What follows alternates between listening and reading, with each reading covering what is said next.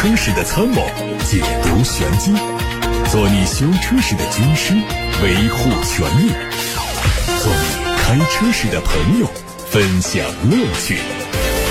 调频九二七，傍晚六点半，董涛说车，只和车友在一起。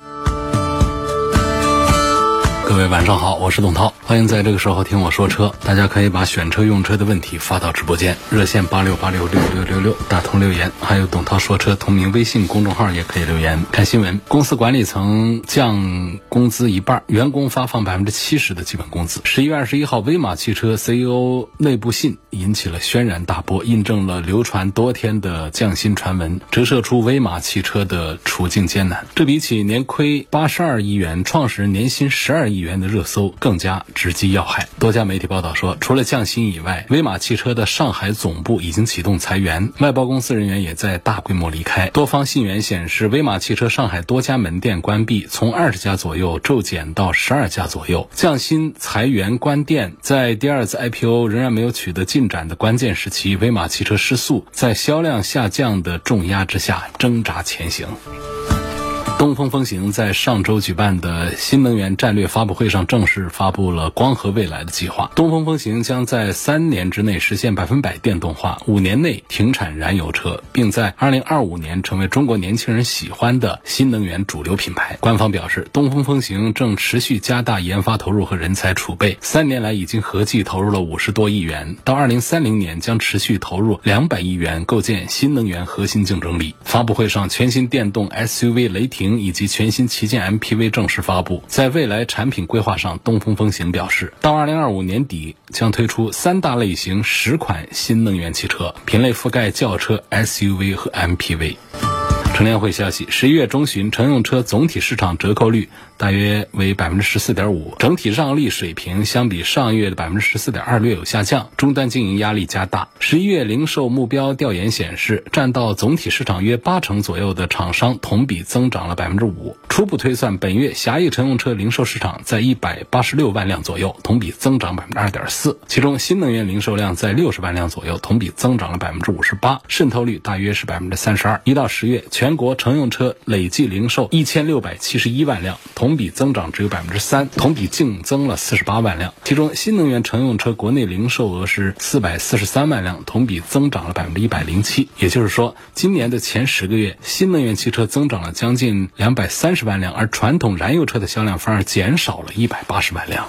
比亚迪高端品牌仰望第一款越野车的最新照片在网上出现，新车的内部代号叫做 R 一，定位在新能源硬派越野车。采用了非承载式的车身设计，会在明年一季度亮相。拍摄人透露说，新车已经进行了大约一个星期的越野工况测试，包括陡坡、炮弹坑、A 字坡等复杂或高难度的路况。测试车被伪装严密覆盖，整车造型方正。结合此前曝光的专利图，车的前格栅造型呈现的是工字形，两侧是分体大灯，车尾造型硬朗，备胎在后备箱门上，尾灯的位置偏下。从现在的消息说呢，这个车应该是应用比亚迪最尖端的技术，同时也将代表比亚迪在智能化、电动化方面的最强能力。我们也稍微的期待一下这款百万元级 SUV 究竟会以什么样的方式出现在我们的眼前。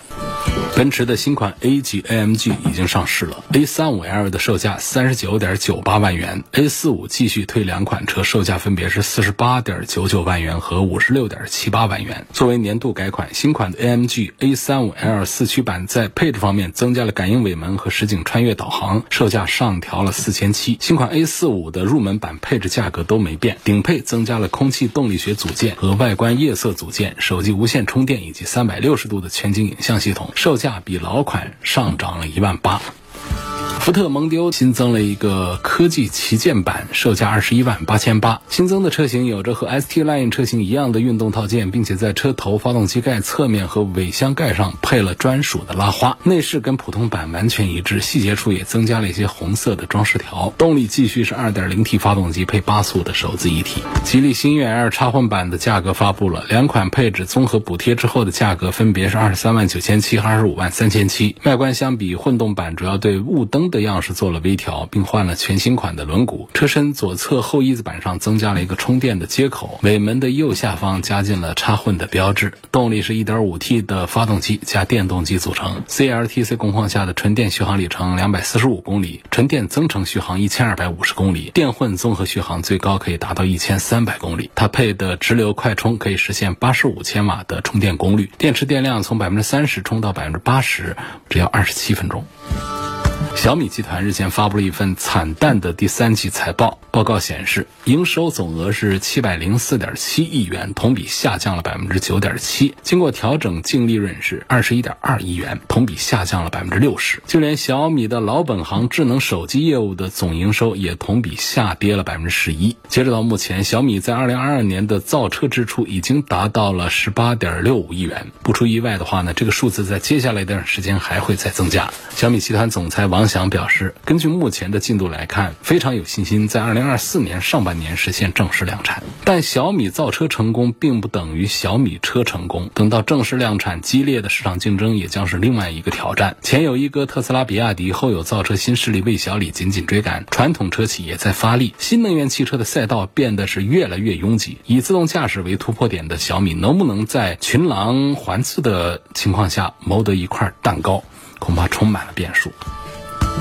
新款标致五零零八上市了，三款配置的价格从十七万八千七到十九万四千七，终身荣耀限量版的价格二十三万三千七。新款最大的变化是换上了全新的盾形狮标，车尾取消了此前的狮标 logo，换装了英文字母。车内没有大变动，方向盘换了全新的盾形狮标，还有全新的三点零版本的智能网联系统的智能化也得到了一些提升。动力取消了一点六 T，全系用一点八 T 配八速的手自一体。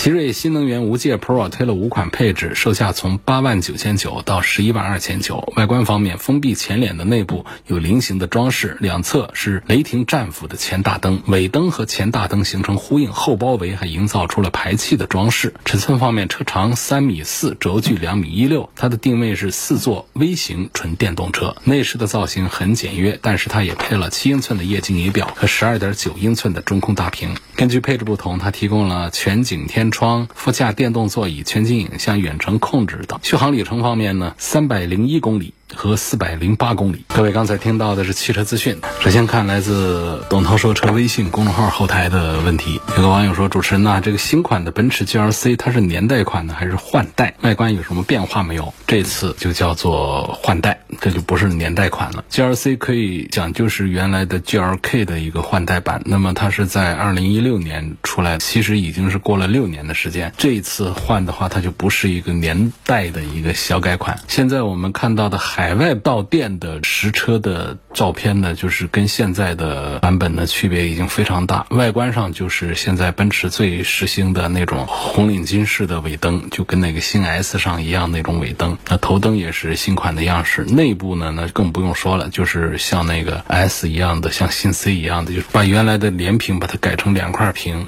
一块是液晶仪表在方向盘的正前方，还有一个呢就是方形的那种竖置的中控屏。然后再就是右边的那种，有的是实木造型啊，有的是那种合成材料那种造型的这种仪表台，都会在全新一代的 GLC 上够看到。同时呢，尺寸呢又做了加长，就是在国内做加长版，不知道会长成什么样。就按照现在的海外版本的原版的讲的话呢，就已经是四米八几的车长，除了宽度比宝马的叉三小一点之外，其他尺寸是全面超越宝马叉三的。所以我们期待一下，就是如果现在看中 G R C 的，就其实没必要考虑现在的二零二二款的。那二零二二款的即将会迎来换代，一换的话，就整个就是属于老车型了。有个网友说：“他说我是仙桃的听众，十一月十二号在仙桃 4S 店买了一个经典豪华版的轩逸，销售员说十一月三十号去提车，我就想问一下，这么久提车，车子会不会是定损车，或者车子有什么质量问题？这个很正常啊，就是你交定金之后，过个一二十天去提一个车，这在买车的环节上是非常正常的。然后关键就是这个车作为轩逸这样的畅销车呢，也。”不大可能，你就想买到这个库存车也都买不到。至于说是不是定损车，这没有这样的一个说法，没有这种车，就是出了保险之后。保险员去跟你做定损，但是没有一个车说是定损车。那比方说运损车倒是有这样的一个词，有这说法。那这就是交车的时候自己要看一下，这个概率是非常低的。碰到一台运损车也都跟中奖似的，你都可以不要嘛。运损车是什么意思？就是经销商、四 S 店从厂家。提车回来，在路上，尤其是那种长途、那种海外的，要坐船过来的、集装箱过来的。这种就更可以注意一下，然后国内的这种平板车上运输的，其实这种损坏的概率是非常低。在运输的过程当中，有磕磕碰碰，其他一些事故导致这车辆有一些受损，并且做了一些修复的，这种叫运损车。作为畅销车型，这轩逸来说，基本上你不大可能会有这样的运气碰到一个运损车。碰到了，你就不要就行了。别克昂科威的这个九速变速箱的耐用性，希望给介绍一下，跟爱信的八速的变速箱来。比一下，这个比不过啊。通用自家造的这个九速的变速箱呢，跟爱信的八速的手自一体呢，它在科技含量上是一点都不输给八速的爱信的，不输给它。因为通用它集合了之前变速箱的一些失败的经验呢，它在九速的变速箱上，实际上在齿比设计啊，在结构紧凑这方面，其实都是有优势、有特长的。但是它讲跟发动机的匹配呢，这个九速的变速箱做的不是太好。那么在八速的爱信的变速箱和发动机的匹配方面做得要更加的成熟，更加的可靠一些。二零一二款的卡罗拉一点六四 AT 变速箱油到现在都没有换，七万五千公里我都没换变速箱油，是不是需要换变速箱油呢？这七八万公里是有必要把它换一次，而且呢，我们在开的时候会感觉到这种长时间不换变速箱油之后的这种传统的四速的变速箱呢，它的那个油耗，就是发动机的汽油的油耗，包括我们提速的表现、换挡的这种顺滑，本身这个四速啊，它都不是很顺滑的这种换。档体验，像这种长时间不换机油的这种换挡的体验感，它就会更差一些。换一次变速箱油之后，你会感觉整个车开起来都要轻巧很多。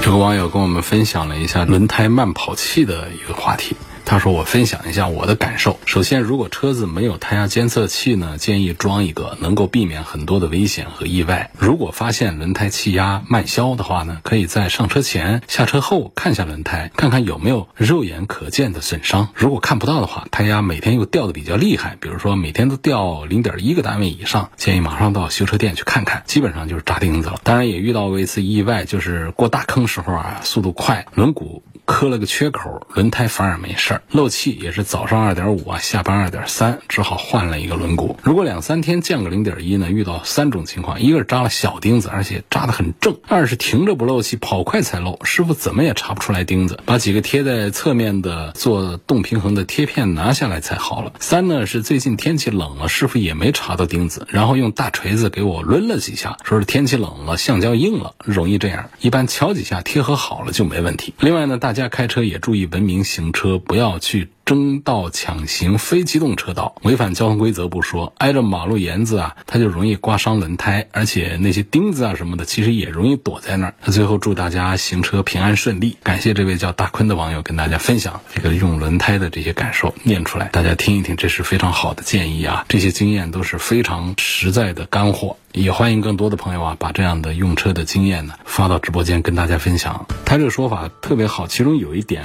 我也跟大家分享一下，就是。路上的钉子一般在哪儿？那些钉子呢？它正朝上，在地面上，它比较有破坏性的呢。其实前车呢，轮胎都已经把它扎走了。所以我们正常走的话呢，并不是太容易碰到钉子。就在这个大马路上来走这个中间车道的话，那么哪些地方钉子比较多呢？就是路边上。为什么呢？有几种情况啊。一个呢，就是我们的洒水车不是把中间的我们旁边冲嘛，这些小钉子小什么的就冲到旁边来了，在旁边就更容易出现这种钉子啊、碎屑啊这些东西。第二个呢，就是有一些它那个钉子的位置不是太正的时候呢，那么我们的车走过去，轮胎把它。崩到旁边去，或者说车带的风，其他的一些情况，它都可能让这个钉子啊离开车流量比较密集的道路的中央地带，都会到旁边去歇着去。而旁边走的车又比较少，就很少有轮胎把这些钉子给带走。那么你呢，喜欢往边上走的话呢，轮胎就容易扎到钉子。另外呢，像这有一些小路上啊，非主干道那些小路上，平时走车比较少的情况下，我们开车呢也稍微注意一下，因为这种路面上的钉子啊这些东西呢，它就更容易有。别人车都不走，就你那儿走，那钉子就被你的轮胎给带走了。这个朋友讲的非常对，就是路边上啊更容易被钉子钉上轮胎。我们来看小明同学，他说：“涛哥，你说一说改音响这个 DSP 功放这方面的常识。这咋说？就是这东西呢，对于很多车友来说呢，对汽车上的动静啊不太感兴趣。我又不是发烧友，我改什么音响？这让我打什么比方好呢？有的人说我不爱喝红酒，苦涩；不爱喝茶，苦涩；不爱喝咖啡，酸涩。”苦不爱喝白酒，白酒太冲了，难喝。其实我有个感觉，就是当你多次的接触一些比较好的东西之后，比方说品质很不错的一些好的茶呀，喝过一些好茶、一些好的一些酒水之后，你会觉得其实它不是那样难以接受的。好，同样我还是要说这个音响的东西，就是当你在车里你听过了比较好的音响之后，你很难再回头接受你原车的那个垃圾音响。它不仅仅是一个动静的一个问题，有一点响动就行。它确实是一种享受，是对艺术的尊重。尤其那些很好的音乐、那些歌曲，你没有一套好的收听系统的话，那确实是浪费了。那么在车上呢，就是大家听广播呢，伴随一下有一些信息带给大家。其实广播本身在车里头的音响。效果呢？作为调频广播的这个音源来讲呢，做的其实还是很不错的。为什么大家都不再听中波去了？你现在还能接受那中波广播滋啦滋啦的声音吗？是因为调频的传输技术把更高品质的音源带到了我们的耳朵里。那其实中波啊，它本身的音源呢，它是很好的。就讲这个直播间呢，咱们这个调频。和中波的直播间的设备体系其实是一模一样的。你直接在我们调音台的后端呢，你采集的这个声音信号啊，都是高品质的，非常棒的。只是中波的这个发射原理和调频的发射原理不一样，于是到了我们的接收端之后呢，这个音源就天地之别。那中波呢就没法听，调频呢就会有立体声，更加的清晰，没有杂音。说我们听了调频广播之后，现在还有谁能回头去听得下去中波的声音呢？短波的声音呢？都没法接受了。但是在调频广播出来之前，大家能够听到一个喇叭盒子里面出声音，就觉得特别好了。所以说到这个汽车音响上也是一样，当你坐过别人的改过音响的车，坐过了那些原车音响品质很好那种高档车之后，你再回到你车上去听这个车上的纸盆子喇叭里面出的这个声音呢，那简直就天地之别，区别就特别大了。这是铺垫啊，铺垫完了之后呢，就讲车上的音响我们要怎么改。有一些极端的那些发烧分。一个十万块钱的车，他能够花二十万改它，就把那个小 Polo 啊后备箱里面塞满了音响啊，整个的大功率的喇叭呀、功放啊、播放器啊，这一套全是按顶级的上。这车里面呢，听起来确实是，但是那个太极端了，不该那样啊。就是我们一般的家庭用户，非发烧友，你非商业，有很多这样改，它其实干什么？参加比赛用，得奖去的，这是一种。再就是它确实是走火入魔了。第二种类型，第三种类型呢，它就是一个改音响垫子，他要做样本、做模板，他给他那个小飞度啊、小 Polo 啊这些是，就号称花了一二十万做的改装，实际上呢也要不了那么高成本啊。总之，这都是极端的例子。就是我们普通的绝大多数的车友说，我们要给这个车里的音响做一个提升、做一个升级的话呢，有简便方法，也有复杂一点的做法。我们先说复杂的做法，复杂做法那就是从播放器到这个功放。到这个喇叭这一套呢，全都给，呃，换一个不算太贵的，但是你你随便换一个品牌的，基本上就秒杀你原车的，那是一点问题都没有。再加上这个隔音降噪的处理，车门呐哪里都贴上这个隔音棉、隔音膜，这样的话，整个车里头的静音效果也好。之后呢，对于欣赏音乐环境呢，也是有帮助、有好处。但是这个仍然是属于极少数，有多少人会这样改呢？是少数。那么我们多数人其实可以怎么做呢？就是你不行的话呢，其中换上一段好一点喇叭，这效果就会有一些提升。这是一种简单的做法。那么还有一种做法呢，就是装上一个 DSP 的功放。这就是这位朋友小明同学他问到的，就是说 DSP 功放的。但是这个不指的是我们全车改装、全车改音响，这功放就得上上。我说的是就是我们有一些。想给车做大的拆解，就是直接的希望能够有一个简单的一个做法，能够让音响的水平得到一个提升的，我觉得就可以用这个 DSP 来提升音质。它在音响升级里面，它的那种立竿见影的效果是最突出的，它可以很大程度上让这个音响的高中低音得到很好的衔接，我们听起来没有不适感，是非常流畅的这种音质。我们怎么判断这个声音听起来比较那个呢？它其实有一个主观的一个感受是什么呢？就是声音打大了也不烦，声音打小了也听得很清楚。它可以传很远，不扰人。时间长的收听呢，它不会烦躁。好的音响是可以达到这个效果的，知道吧？好，我们再细节一点讲的话，那就是高音呢很清脆、很悦耳；那么中音呢很清晰、很厚实；低音呢很扎实、很结实，又沉的低。又不混沌啊，这样的高中低音，然后呢，高中低音的这种过渡衔接也做得非常的流畅，非常的舒服，就整个这个音响呢就是比较好。那么这个 DSP 它的重点就在于哪儿呢？其实在于调音。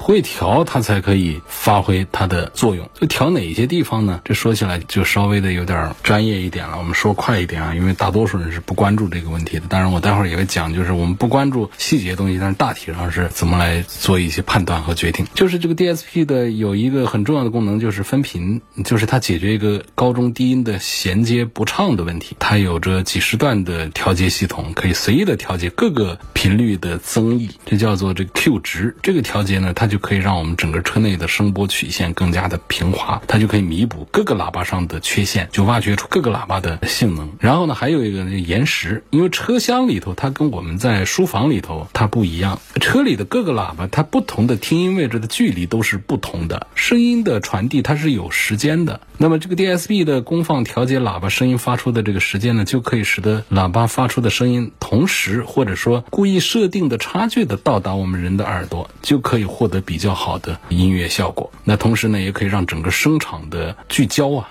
更集中，然后量身定制。确定声场的定位，这得带着好耳朵的一个人来给你做这个调节，才能调得好，让整个车厢里头的音响形成一种舞台感觉，就是歌手在中间，打击乐队在左右两边伴奏等等，就是这样的一种情况。另外呢，DSP 呢有一些还可以有去噪的这个功能，它通过 AD 转换来去除噪声，创造纯净的听音环境。就整个呢这个汽车音响的改装里面，这个 DSP 呢它可以非常有效的改善原车低音的那种弹性动态。泰顺泰。然后强劲的那种低音把它表现出来。当然，这个如果要达到 DSP 的彻底的改善效果，那还涉及到的就是喇叭这个端口，还有机头、音源这方面都得跟着一起上。就是我们纯粹的讲这个 DSP 的这个效果的话呢，它可以改善低音的一个效果，这是比较明显。第二个呢，就是它的清晰度有一个提升处理的技术，层次更清晰、清澈透亮。然后再就是它的多声道比较宽阔的音场，实现这个环绕。效果，还智能动态声压这样的一些技术，提升声音的动态效果。这就是说，我们要提升音响改装的话呢，有两句话。第一个呢，就是我们基础的改呢，你可以上一个 DSP 试一下。第二个呢，就是整个你音响要把它改好的话呢，这个 DSP 呢少不了。它只是一个工具，它不是安上就可以解决所有的问题，它就需要在懂行的人的手上把它调好，才可以发挥它的作用。所以说，我觉得。作为一个非专业人士来讲的话呢，我们追求这个 DSP 可以这样的，就是我可以尽量选择那个功能比较多的 DSP，它的功能越多，它就有更好的升级改造的效果。它所谓调，它才有的调啊，你都没几项功能，那有什么可调的呢？然后就是要选择兼容性、拓展性更高的。那兼容性考量的是它适用于很多种的车型，那拓展性呢，就是为了能有更多的空间来升级和改造。所以我们多进行一些比较啊，技术方面、零件方面都是很重要。考量的对象，如果我们不想花太多的钱，也不想让我们心爱的车被拆的七零八落，但是又很着急想要提升原车的音质，那么这个 DSP 真的就是一个很立竿见影的一个选择。就有了这个 DSP 的加入，原车音质带给我们的是真实的音效和音场的扩大。那我们用耳朵来聆听的话呢，就能感觉到出现了很大的变化。这地球人问：二十多万的车是不是也都是配的纸盆子的喇叭？我指的是原车。这个可不一定啊，因为对于汽车生产厂家来说呢，它采购喇叭其实价钱不贵的，很多原车的就是几十万的豪华车，它用的也是纸盆子的喇叭，很少有说不配喇叭的。它就是有几个喇叭位，它不装喇叭，它也得至少那个前门板那儿得安上两个喇叭。那种纸盆子喇叭的话，那就几块钱一个。你就算把它换上好一点喇叭的话呢？就是不用很好，就是比纸盆子强一点。对于汽车厂家来说，也就几十块钱的一个采购成本，它是装得起的，所以也不至于说二十万以下的车上全都是纸盆子喇叭。这个话呢就没必要这样说，因为几十万的车也有纸盆子喇叭，然后十来万的车也有不上纸盆子喇叭的。因为这个喇叭就几十块钱就可以不用纸盆子了，就可以用比较好，不是比较好的，是相对好一点的东西了。也不是说所有的纸盆喇叭就不好啊，我们在专业音响系统里头呢，也会看到一些用纸盆的，也卖的非常贵。所以此纸盆非彼此盆，它就是说这个纸盆子，这这个喇叭里头用的这个材料呢，不是说纸的就一定不好，少量的纸的它也可以做好，但是好的一般来说，基本上绝大多数都不会再选择纸盆子的。下一个网友问，我想问一下，提车的时候怎样检查车？网上说的是查玻璃日期和轮胎日期，还有检查机油质量是否可取。取玻璃日期看一下也行，但是你要有对比，比方说原车的出厂是二零二二年的六月份，打比方，然后呢，你看到这个玻璃的出厂是二零二二年的七月份，这个事儿就不对头了。那么这可能呢，就是这个原玻璃破了的，破了给换上一块玻璃了，但这个概率也不高，这是第一。第二呢，这也没啥不可以的，因为全球最大的汽车玻璃厂家福耀玻璃是咱们中国的，你就是原车玻璃破了、运损呢，怎么样，就只破了一个玻璃，给你换了。那块新玻璃，这其实也不是个什么损失，也不是什么挺大不了的事儿。这话说的有点不负责，就是说啊，就是你要有对比的来讲，就是我们的玻璃的生产日期呢，它肯定不能说是迟于整车的出厂日期，包括轮胎的出厂日期也是一样的，可以这样来看。但是总体上提车的时候呢，除了检查这些之外呢，油品这方面其实检不检查的问题都不大，因为车子出厂它本身是有一道检测，不会随便从生产线上一下来就发出去给经销商来交付的，它还。是有一些质量检查的一些过程的，更多的我们其实是检查一下外观内饰上有没有什么伤。至于说车子有什么故障的一些问题的话，车子开回去的路上发现的问题，还可以回头去找，该退换的都可以做到。他讲一个时间，讲三包。但是你说外观内饰的这种损伤的话，对不起，车子出了门那就不管了，出了门你就没法说这是谁弄坏的。好，今天就说到这儿，感谢各位收听和参与每天晚上六点半到七点半直播的董涛说车。错过收听的，欢迎通过董涛说车的全媒体平台收听往期节目的重播音频。